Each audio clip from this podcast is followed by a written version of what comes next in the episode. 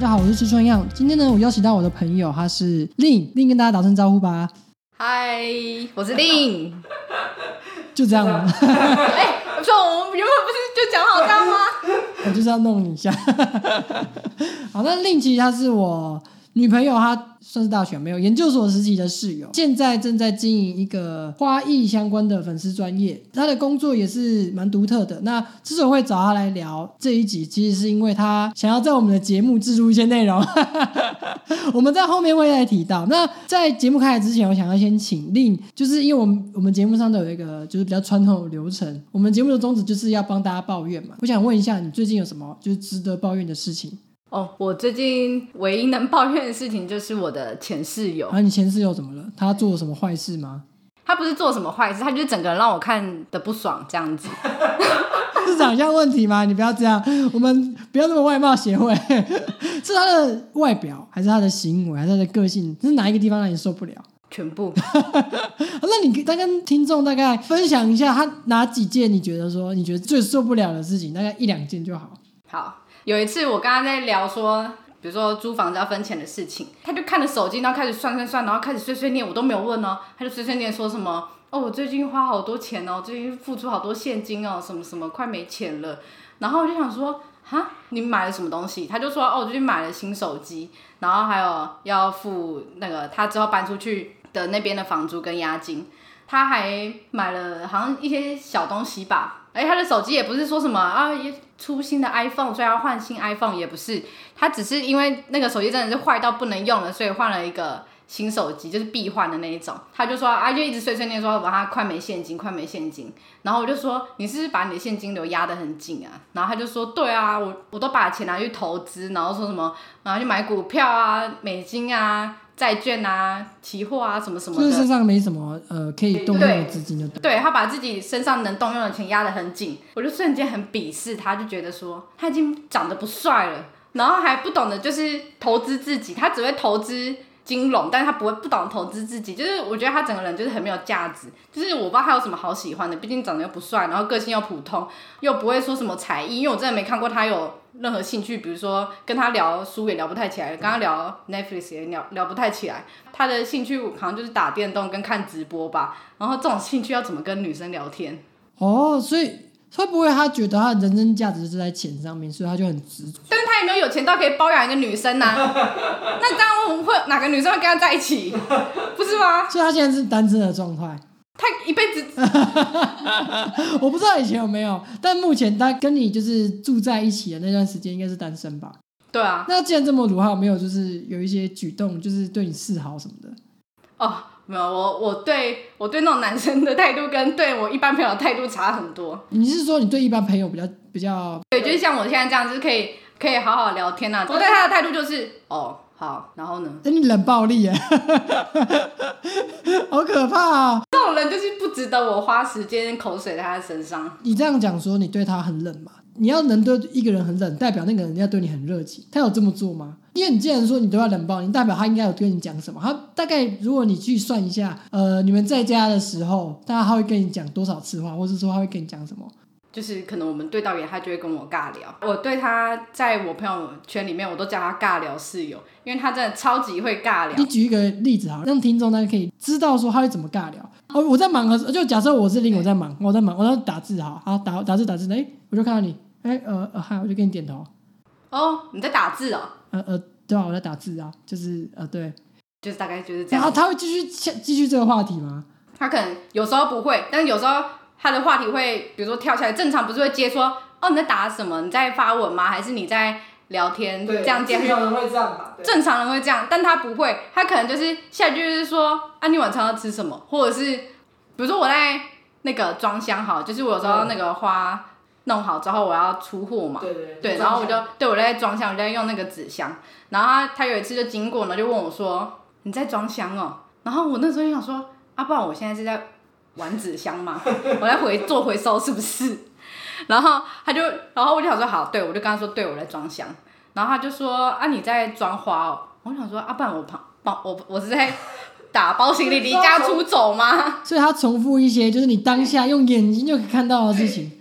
用肉眼就可以看得出来的事情，比如说我有时候在挖猫砂，他也会问说你在挖猫砂哦，我都真的是不知道怎么回答这种问题耶，就是怎么会有人就是不会聊天到这种地步，只会聊一些就是肉眼都看出来的事情，好好笑，到底在干嘛？我不懂哎。对啊而且他的个性又又就是像我刚才说的，就是没有什么好欣赏的地方。我最讨厌男生的地方不是什么不是什么没有梦想，还是什么不会打扮自己，而是把自己搞得很穷酸。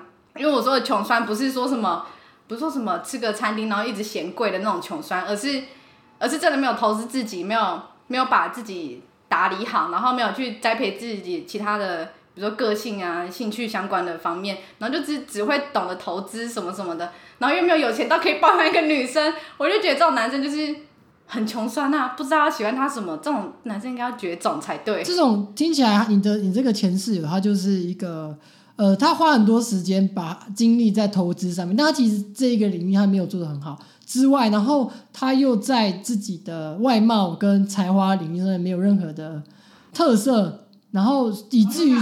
以至于他，我觉得他应该是对你可能有点意思或什么，反正就是不管是基于什么样的目的，他跟一个呃，不管是室友也好，还是一个女生也好，就是这样聊天的话题都是很无趣的，就是令人家觉得说啊，我我我也不知道该回什么那种。他是冷场王哎，对吧？但是你跟他住还算住蛮久的吧？好像住了三四个月吧，感觉有一年，心里的时间可能有很长的时间。对，好，那我们就在这边，就是我觉得既然是前室友了啦，那就是希望他在下一个呃房东那边，或是就是不要再用这样的方式去骚扰别人，需要需要可以进步。所以这边需要什么？不会，他之后一个人住，就不会有其他人可以被他骚扰了。那他就自己成佛哈。好，那刚刚就抱怨完之后，那我们准备要进入这个节目的正题。哎，你先帮听众简单的自我介绍一下，你是谁啊？然后你大概现在在做什么啊？好，这是一个面试。跟我超级不会面试。好，我是令，然后我的话我是高雄人，然后因为我。到台中读中心大学园艺系，然后毕业之后就留在大学打工的花店工作。现在不在花店工作了，但是我有经营一个自己的花艺粉砖。那你有没有讲一下你的业配资讯？那你先讲，抢先曝光。好，反正总之呢，我觉得业配这种东西就是要很针对性的，就是不是不是平常随随便打打广告就可以了，而是要针对节日。比如说最近就是靠近父亲节跟七夕嘛。那你知道花艺这种产业就是很吃节日的，就是平平常也不会有什么人跟我们要买花，除非他有，比如朋友生日什么什么的。那我们大部分的大节日就是。那种情人节、圣诞节、毕业季这样子做花艺呢，就是要很针对这些节日。对，所以我就要找各种曝光的机会，希望大家可以在节日的时候帮我曝光。然后大家如果有任何花艺的需求的话，就可以找我。那接下来要的节日是？接下来节日就是父亲节跟七夕啊。父亲节，所以你准有针对这两个节日，就是准备一些呃曝，想要就想要在这两个节日中间曝光，然后顺便想要卖一些产品，让大家知道你就对了。对，主要是来看我的粉砖啦，毕竟。卖东西是其次，主要是想吸引一些曝光率就对了。对，毕竟因为节日大部分会送的东西都是差不多的东西。花艺啊，我说花艺东西都都是差不多的东西，就是这东西你父亲节送也可以，母亲节送也可以，情人节送也都可以。主要还是希望大家可以知道这个品牌。OK，好，没问题。那我会把你的那个粉砖就是标记在我们的 Instagram 里面。不过这个令他自己经营的粉砖，其实人数比我们多，其实我们在蹭他。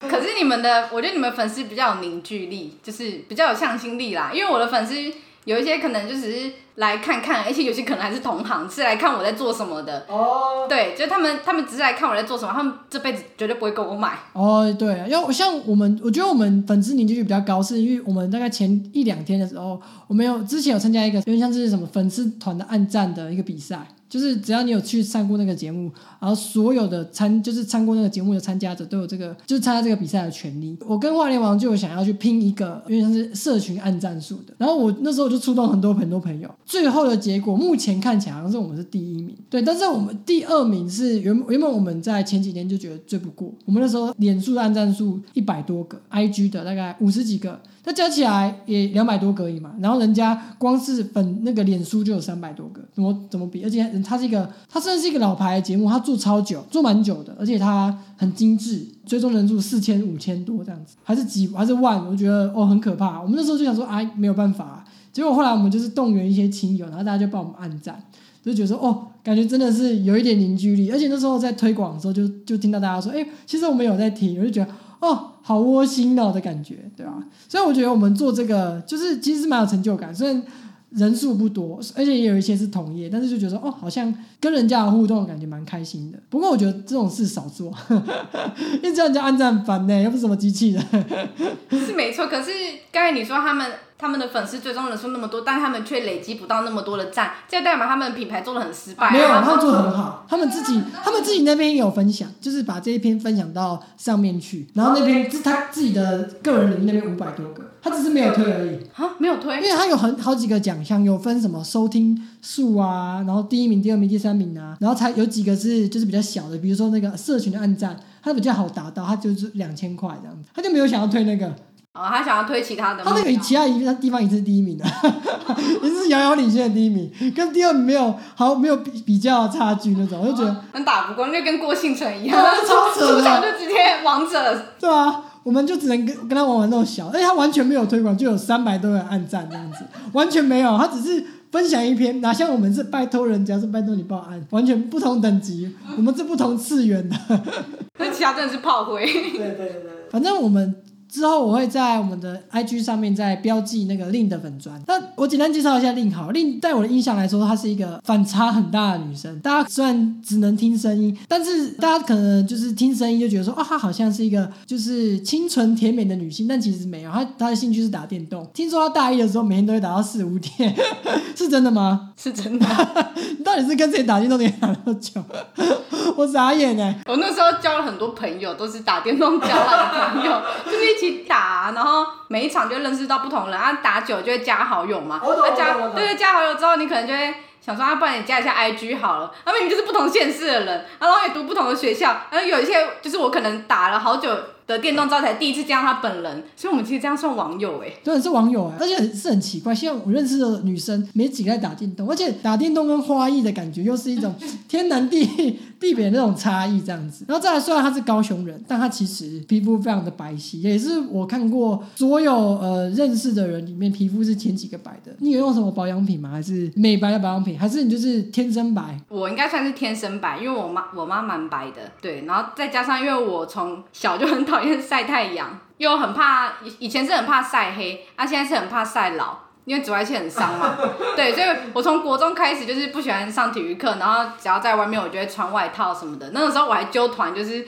跟朋友一起说说，我们一起去买防晒，我们一起在上体育课的时候穿外套，然后我们就是不要晒太阳这样子。哎、你是高雄优质高雄人，很不像，有够白的。超级不像，而且而且我给别人的气质什么什么的，就是都给别人那种台北人气质，但也没有人说什么我是台中人啊，还是什么其他县市人，大家都是一致觉得我是台北人。我是觉得你好像在跟大家说，就是来自高雄就一定要有那种土土的气质。你是那个比较优秀的，所以会被大家认成是台北人。你是不是有这个优越感？没有没有，你知道，反而是南部人就很讨厌被说成是台北人嘛，我就觉得说我是台中人就算了，然后说我是台北人太过分了吧。你觉得被说成台北人是一种羞辱是吗？那你在你心目中的台北人是什么样的形象？这样这样不行，我认识太多台北人，乱讲话。你讲一下。不知道啊，就是感觉比较不独立吧，因为有些蛮多台北人不会骑机车什么的，所以你觉得台北人是一个不独立的个体？就是不独立，然后再加上觉得台北什么都好，然后其他地方都不方便，什么什么的，你就说他们会有一种优越感。对他们会有一种优越感，然后你讲话然后像很小心。相处起来就是没有这么的自然啦，就是没有没有办法，就是啊很白痴这样子，跟他们相处就是有点很很市侩，你知道吗？但你的台北朋友都不是对不对？对，我台北朋友都很正常，他们是少数正常的台北人。那你熬回来。好，那听完你的兴趣跟你的自我介绍，其实大家还对于为什么你会走花艺这一块，其实也还有很大的疑惑。那我先问你一下，就是会走到花艺这一块，就是求学应该有经历过一些呃特别的事情吧？那有什么事情是你会去读园艺科？是哪一件事情是对于这件事情的发影响是最大的？其实我原本没有想要读园艺，因为我一开始最想要考的是食品，因为我们那个年代高中毕业的时候，我们用那个年代来讲啊，我们不是同岁吗？也很久以前啦，高中毕业，反正高中毕业的时候，那个时候黑心食品的新闻闹很大，所以那一阵子的科系的热门科系都是什么食品系啊，或者是什么检验科系啊、化学系那些。对，然后那个时候我就觉得，哎、走食品好像还不错，我自己也对食品蛮有兴趣的。然后尤其是加工这一块，所以我就是想说以后可以走食品加工。但是因为我目标就是那时候有目标蛮明确，就是希望可以到中心读食品系，因为我也很喜欢台中，所以我就想要来中心。反正我就是考了学测，然后然后有上其他国立，但是没有还不到中心，所以我就拼职考。但是职考又差一题，所以就想说还是要拼转系，因为我也能上中心的其他科系，然后就看一看其他科系，发现哎园艺有原产品加工，那我加工的部分也有分很多种，像肉品加工，然后原产品加工跟乳品加工。那我自己也对原原产品加工蛮有兴趣的，所以就想说，啊，不然我先进园艺系好了，看之后我是要双主修还是要转系都可以。所以你在大学期间真的有去做呃双主修，或者是去修一些别系的课这种这种动作吗？有啊有啊，我我有去辅修食品的课。那当初也有想说要转系，因为我读园艺系前期其实还蛮痛苦的，因为我就是也没有到非常喜欢植物嘛，我一看就是一个很不适合种田的人，因为对，就是因为你太台北人了，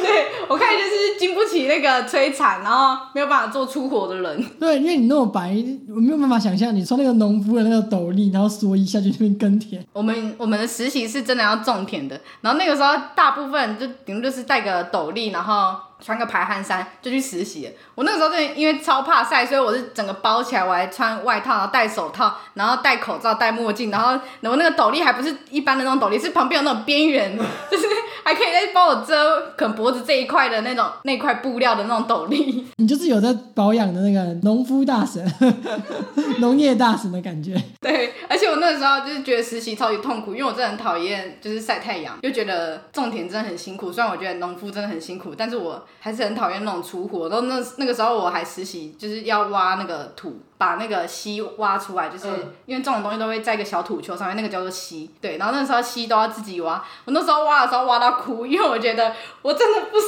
合做这个工作。所以，那你既然你那时候觉得不适合，那你中间有没有转系的打算？因为你之前有刚刚有提出说要蛮喜欢食品加工，那之后有去吗？之后挖完土的那个时候，我真的很想要转系，我真的那个时候我真的是很希望下学期就转系。那我后来还是没有转，是因为，是因为我后来就是边读边看嘛，然后又觉得说，其实农科系都差不多，就是未来的出路都差不多。因为农科系在台湾其实大部分就是走，嗯，像食品就是走检验嘛、开发，然后品管那一块的。能做的工作不多，大概就是那几个工作啊。园艺其实也差不多，能做的工作就是那几个，比如说公务人员，或者是农业公司，或者是计划助理这些，反正就是都是一些看得到未来的一些工作，所以我就觉得有点无聊，不喜欢做这种可以看到自己三四十年后的工作，所以我后来就没有转系，因为我就觉得说好像转了也不会比较明确，那还不如就是用辅修的，或者是单纯修他们课就好了。那因为你那时候进中心是为了想要转到食品系嘛，但你也发现说它的出路其实没有你想象中那么有趣，也没有那么多，而且感觉是一些很无聊的未来的道路。那你后面有没有就是找别的东西来去替代它，还是就是那我就乖乖就是在园艺系这样子？哦，没有，我大四的时候几乎没有在园艺系，对，因为我那个时候反而开始就是修各种嗯我有兴趣的系，像行销系的课或是农销系的课，因为我那个时候会觉得品牌经营还蛮重要，就是它它是每一个行业都会用到的技能，但是你不去学怎么经营的话，就是你不管做什么事情都做不起来。我觉得它算是一个呃，你很容易入门，但是你要精通它非常困难。很多小小的小技巧是你要真的很深入去做才会学到的嘛。就像我刚刚有听到你说，你你去解析你自己花艺这个东西，我就觉得哎、好像蛮专业的。你那时候在行销系里面，就是一些相关的系所里面学到的东西，好像就有应用在你的呃现实生活中。但是我听你这样讲，你大学的虽然是叫园艺系，但是你学的好像比较多是什么务农啊，比较说农业东西，跟你学花艺这一个观点是在哪里？那个园艺系有学花艺吗？有，我们还是有花艺的这堂课。不过因为那堂课的花艺风格实在不会是我们年轻人或者是现代人会喜欢的风格，它比较像是我们爸妈那一年代，然后可能婚礼会手上会拿那种捧花，呃，胸花会有那个样子，大红大紫的感觉，对。对对对对对，就是不商业啦。那既然你在大学期间你没有碰花艺，那你是怎么样从你的从哪里去学到花艺这个东西？我有碰花艺，我最开始是因为我们园艺系会自己去办自己的毕业卖花的活动，就是卖自己学校的人啦，所以那个时候我就是有担任毕业卖花的一个干部。但是我现在回头看，我会觉得那个时候做的东西真的超级可怕，超级丑。那后来的话，是因为就是我大四的时候想要去打工，然后打工的时候就随便看看有什么适合打工，有兴趣就去这样子，然后就看到一间花店有在征工读生，然后我就去应征，然后老板也看我蛮顺眼的，然后就聊聊之后他就 直接让我去那边打工，然后就开始接触了比较商业、比较现代人比较喜欢的风格的花艺。后来的话是因为本来有想说自己也快毕业了，是不是应该要想一下自己的未来之类的，就想说要走农销那一块。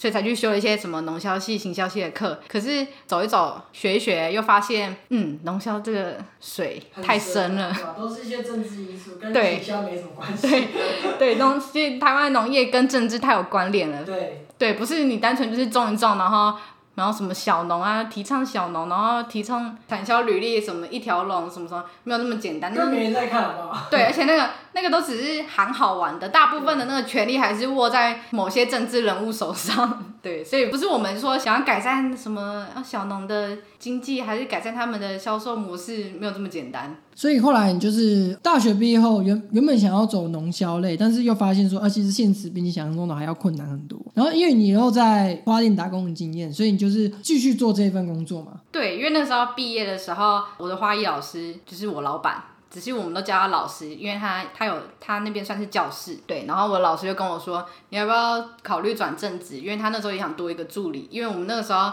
算是店里面的事务有变多，所以可以多我一个助理这样子。然后我那时候也在想说，自己毕业到底要往哪个产业、哪个方向走啊？那个时候也不是很明确，可是又觉得那个时候自己。不敢说我会华裔，就是我不我不敢到下一份工作，或是对外宣称说哦我的专长是华裔这样子，所以就想说那不然我在这里多做个一段时间，然后至少到我敢说我会华裔，或者是我考到一张证照之后再走，这样至少我还可以就是前一份工作至少真的给了我什么东西。不过那个时候。很不巧的，就是我们后来做没有多久，就算是遇上疫情了吧。我们这一届，对，就是遇到疫情之后，我们的事物又变少了。因为那种花店很很需要现场的客人，或者是就是一些人来上课啊。疫情大家都不能，那你都不能去啊。对啊，也没有人想要买花，也不会想要送别人啊。大家都是减少接触这种。再加上面有季节，就是我刚才前面说的，花艺真的很吃节日，就它淡旺季很差很多，对。对啊，那毕业典礼取消之后，你知道这这几年倒了多少花店吗？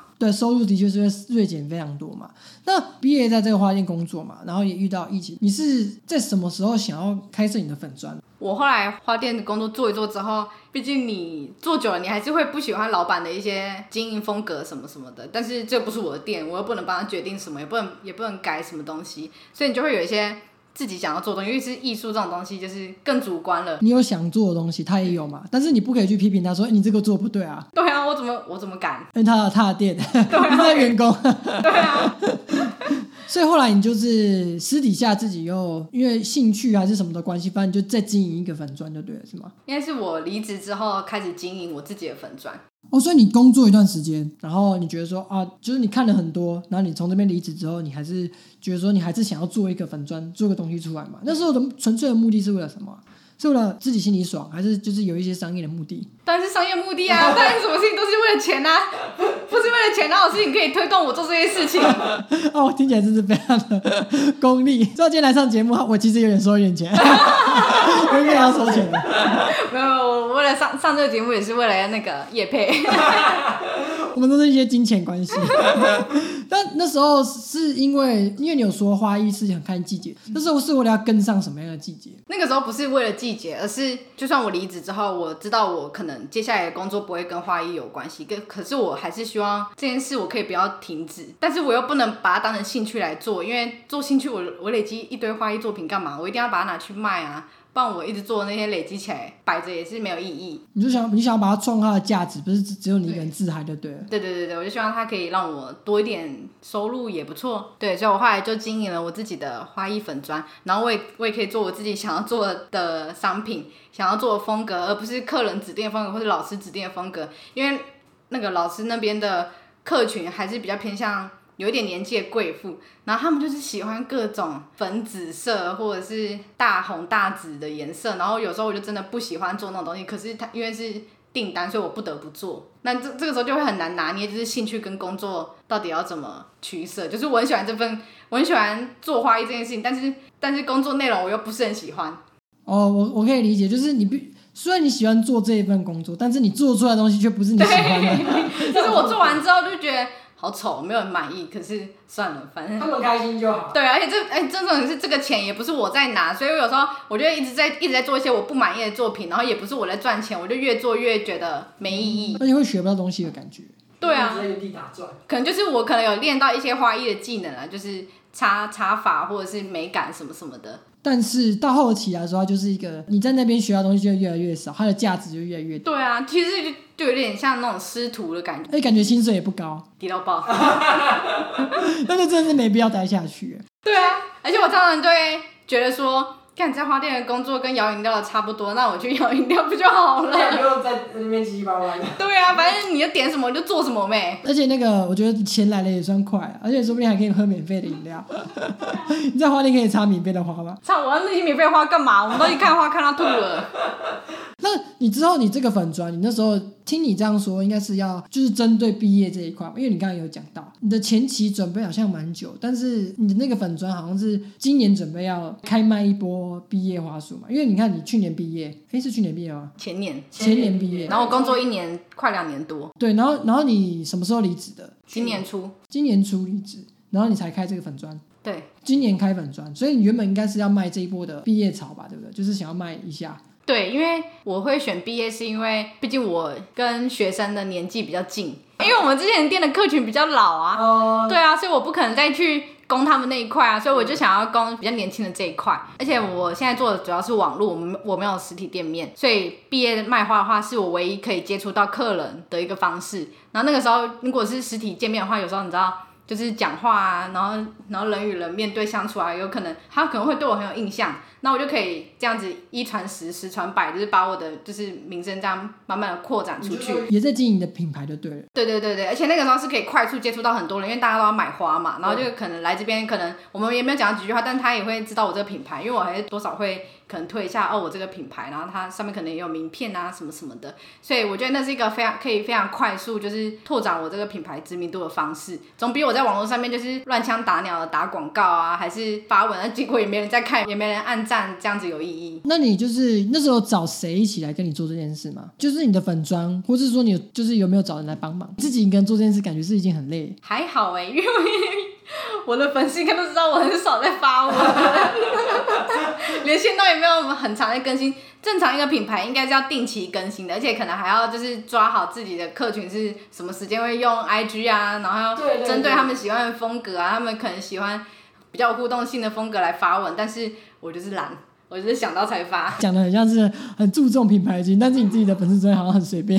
对，现在还没有到那么那么认真。但是因为你刚刚说要毕业华术嘛，那今年又没有毕业典礼，后来这一项事业怎么办？你有投入什么成本吗？目前只买了包装纸啊，就是我现在家里叠了一堆包装纸，不知道该怎么办。但是我觉得。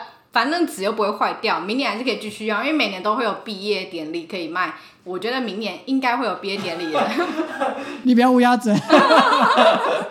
我今年也想说会有毕业典礼，根本没有。对啊，但是但是那些也不一定要毕业典礼用啊，像比如说情人节、七夕的时候，如果大家要送花束什么的，那我也那些纸也是可以再继续使用啊。但我只能说，在台湾会买花的人真的是算是一个很老派、很老派的人才会做这种浪漫的事。我们应该要推广这种这种好传统，对不对？这就是民俗民俗性的问题了，因为像国外很常送花啊，国外很常啊，在台湾什么时候会送花？你葬礼的时候吧，白菊花，大概就这样而已，我其他都想不到。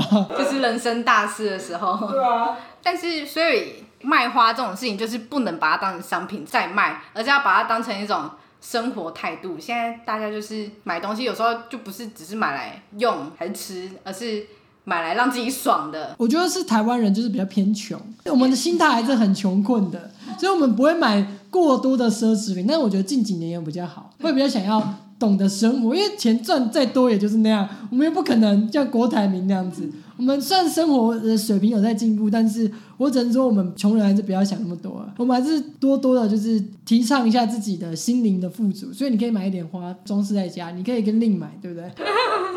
对，跟我买对了。但是我觉得主要原因是因为我们爸妈那个年代，他们还是偏务实，他们可能钱就是要拿去投资房地产啊、买房子啊、养小孩啊什么什么。啊，等我们这一代起来之后，像我们都开始有一些经济能力了，我们就没有要生小孩啊，不一定会结婚啊，也可能不一定会买房子啊，我可能买不起啊。对，所以我们的钱就会转换。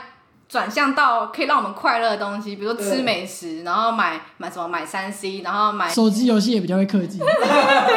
还有打电动啊，哎、那些一个 skin 多少钱？就是买 skin，我还是觉得比买吃的还要划算。而且比衣服便宜啊。对啊，买比真的衣服便宜。对不对？但是因为你那时候原本花店离职嘛，然后你想要做这个毕业花束的事业，然后又因为疫情的原因就打消。你毕竟也是要生活的嘛，那你之后有找什么谋生的打算吗？找干爹吧，Sugar Daddy，反正就是我也知道，就是没有毕业典礼，就是我会少了一个很大一笔的收入，所以啊，我现在的粉砖还有一些我的客群也就是养不起我啦，所以我后来就是还是有去找了其他的工作，然后我就是希望我找的这份工作呢是可以支持我的花艺这件事情的，比如说它是可以让我学到怎么经营，对对对，让我学到怎么经营品牌，让我知道怎么去控制我的库存之类的这种事情。那它带给我的可能就不是薪水，就是我我不会只看他的薪水，因为我知道我做这份工作一定不会长久，就是我知道这这只是我一个短期的工作，我是希望去他那边学东西。你希望它有附加价值，对吧我就是我是会选一个有附加价值的工作，然后我之后等到我觉得我学的差不多之后，我就会看怎么跟我这个花艺的品牌经营，那就是两两个同时进行，就是花艺这边也要经营，然后我工作这边也要学习到，就是可以支持我花艺这件事情。那你讲这么高大上，那你第一份工作是什么？要提这个吗？你讲啊。哎、可是那个在台中很大哎、反正它就是一间水产店就对了。因为我觉得就是那个老板他其实是从很小的一间水产批发，然后做到很大一间台中蛮有名的，对。然后员工也很多，然后他们最近就是业务爆忙，所以他们就需要去增加那个门市人员这样子。然后我就觉得说，他可以做到这么大一间店，然后又赚那么多钱，因为老板全身名牌，所以我就觉得他一定有他厉害的地方。然后我就想说，好去学学看。然后结果去了之后发现，看每天就是做杂事做到下班，而且可能还要加班，然后也没有人带我。因为大家真的都很忙，然后我去那边也真的都没有学到任何东西，因为我就是一直在补货跟拖地，因为那边那边有水，所以那边有时候地板就是会湿湿的，然后我就一直在拖地跟补货，然后我就觉得说这种工作我为什么有需要在台中做啊？我还不如回高雄做，还比较快乐。哎、我觉得你要帮他讲一些优点啊，因为你这样讲，感觉会被抓。他优点是什么？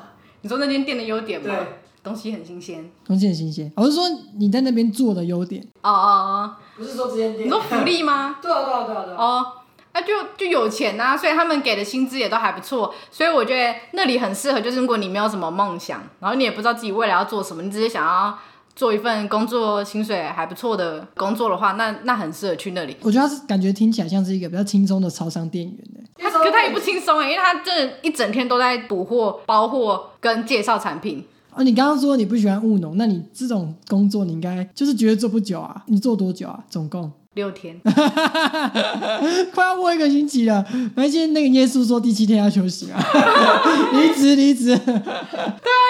我那时候我要猛起来，就是我觉得我不适合做这种出出活。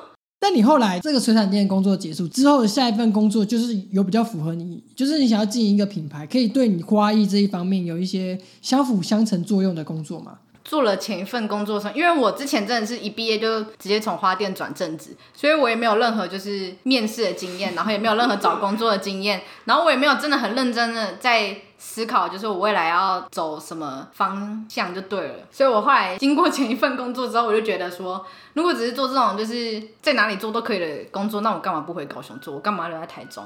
因为我当初留在台中，就是因为有那个花店老师嘛，毕竟我回高雄花再另外找老师，那他也不一定愿意带我，那所以我就有留在台中的必要性。但但是因为现在没有，所以我那时候就一直在思考，到底要留在台中还是回高雄。那后来找到了这份工作，是因为我就想说，嗯，他找我去面试，帮我去谈谈看好了，就增加我面试的经验。然后去谈了之后，发现那个老板娘的经营模式我很喜欢，因为老板娘她是柜姐出身，而且是柜长，就是管所有柜姐的那一种，所以对。他超级会讲话，我觉得我已经是一个很可以克制那种人家推销我东西，就是那种路过给你使用保养品，然后我都可以说不用不用不用，没关系没关系，我就直接走掉那种。但是他真的才跟我讲没有几句话，我就已经对他们的产品已经产生兴趣了，我也会想继续听他怎么讲，听完他讲的东西，我还会想要买他们的产品诶。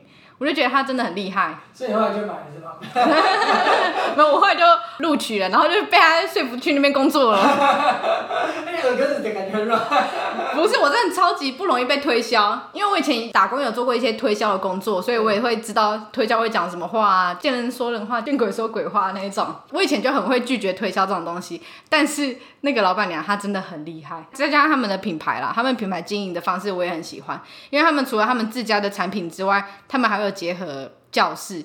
就是他们也不是开间店，然后等客人进来买，他们是有做教室，就是会吸引其他的客群，然后互相影响来这边上课，然后也发现他们的产品，然后也吃了他们的产品，发现还不错。反正就是他们的经营模式比较偏向新的模式。我大概可以理解，应该说也不是说所谓的新啊，而是说比较符合现在我们在推行的这种自媒体的时代，他会想要去用这样的方式来去增加他的曝光率就对了。那你觉得这工作的附加价值高吗？附加价值超高的啊，因为老板娘人还蛮好的，就是我不管问他任何品经营品牌，还有他们的资源，比如说他们行销是外包给谁，他们怎么去制定他们的经营模式，老板娘都会愿意跟我分享，而且她都是完全照实的告诉我，而不是只是大概讲讲，她连那种品牌名啊，然后承包的公司是谁，然后进货厂商是谁，通通都讲得清清楚楚，而且他们的栽培人的方式也都很。扎实不是就只是一个人带你，然后跟你讲说哦要做做什么事情啊，每天 SOP 是什么？他们会有一个算是文案的资料夹嘛，里面就是所有关于产品相关跟非产品相关，你所有会遇到的问题，他都会写在里面。基本上进去里面的训练很扎实。这样听起来你在里面就算说你只是一个小小的店员，但是你其实在跟着老板这样子创业打拼的过程中，你好像也学到很多这种品牌经营的专门的知识跟技巧嘛。我我这样听下来啊。就是其实你好像不止拘泥于说一定要华裔或者什么，而是你很想要去把你现在所现有能力做结合，然后将来做出一个什么样的事业。所以其实你是不是也是有打算要创业啊？对我就是为了创业而去那里的，因为我就是想说，干我们读这种乐色科系，干这样又骂到我同学，我我自己得罪好多人。我只能说没那么好啦，没那么好。对，反正我就是我们读这种科系的，我们能做的工作就不多啊。我们要跨领域又很难，因为其实大学科系大家还是会看，所以我要跨领域的话，大家就会说啊，你为什么会跨到我们这个领域来啊？然后说真的，我的前份工作是华电，所以还是跟园艺相关，他也没办法说真的。很有办法让我跨领域，后来就很很认真在思考，说我想要就是高薪，然后又时间工时不要太长的话，那我不就只能走创业这一条路了吗？因为我们我们能做的工作像公务人员啊，或者是计划助理，那个薪水就是有一个一定的门槛在，那至高就是到五六万嘛。那不管我做到几岁，可能做到我都已经五六十岁要退休，那还是五六万的话。那我就觉得那种那种未来就是没有什么好期待的，所以我才会希望我可以走创业这条路。但是如果我现在就创的话，那我就是很乱来啊！而且看我这个粉砖就就没有认真经营。而且我虽然知道一些品牌经营的概念，但是实际上实物上我还是不知道他们做了什么事情啊。像我去现在的店工作的时候，我就是可以问到很多他们实物上的经验，还有他这样一路走来，他那间店经营了四年。从一间店变成三间店，其实我觉得这样发展是非常快速的。然后再加上，比如说他们会送一些公关品啊等等的，就是我们都知道，就是刚开始打品牌，然后创造知名度，都可能都要送一些公关品什么的。但是我们不知道要怎么去洽谈啊，我们不知道那个文案合作信要怎么写啊。如果我这样就这样自己乱写的话，有可能也是对其他品牌不礼貌的事情。反正我觉得我现在还年轻，那我怎么不先出去外面看看别人成功的品牌是怎么经营的？那我。我学好之后，我可能再结合我自己的花艺回去再看要怎么把它组成，嗯，就是有符合我风格，但是又是一个符合现代人可以接受的一个经营模式。哇，这样听起来你是一个很有规划的人，可以跟听众讲一下，那你接下来下一步你的规划是什么吗？我进去工作之后，我绝对不可能只是做个半年什么的，因为你在这里半年学不到什么东西啊。所以我目前的规划是明年的毕业卖花，就是我还是不想要放弃毕业卖花这件事情，因为我觉得它就是。